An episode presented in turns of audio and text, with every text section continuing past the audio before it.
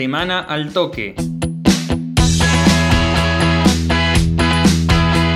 Fútbol.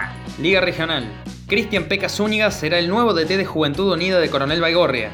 Llega en reemplazo de Emilio Zavala, quien retornó al Lautaro Roncedo de Alcira Gijena. Este nuevo cargo no lo alejará de su trabajo como entrenador del plantel femenino de Atenas. Eh, las expectativas son, son importantes, son importantes porque yo estoy, eh, bueno, el cuerpo técnico que hemos formado también es, es pura y eh, son todos eh, gente del pueblo. Creo yo que, que, el proyecto es muy ambicioso, muy lindo eh, y, y, y, ojalá podamos estar a la altura de, de la situación, que yo creo que es así.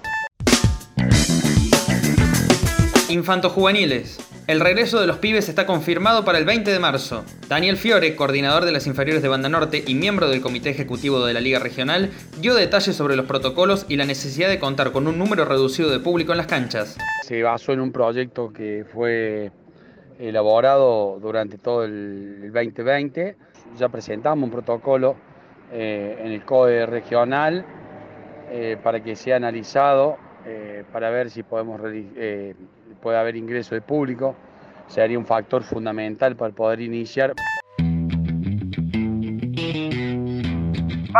La Asociación Recuartense se prepara para comenzar a competir en febrero.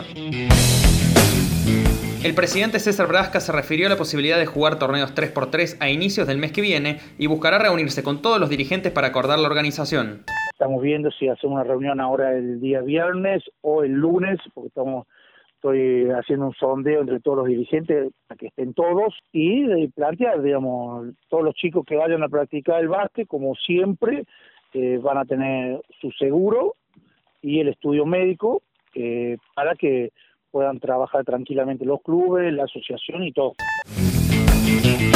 Semana al toque. Una producción de Al Toque Deportes.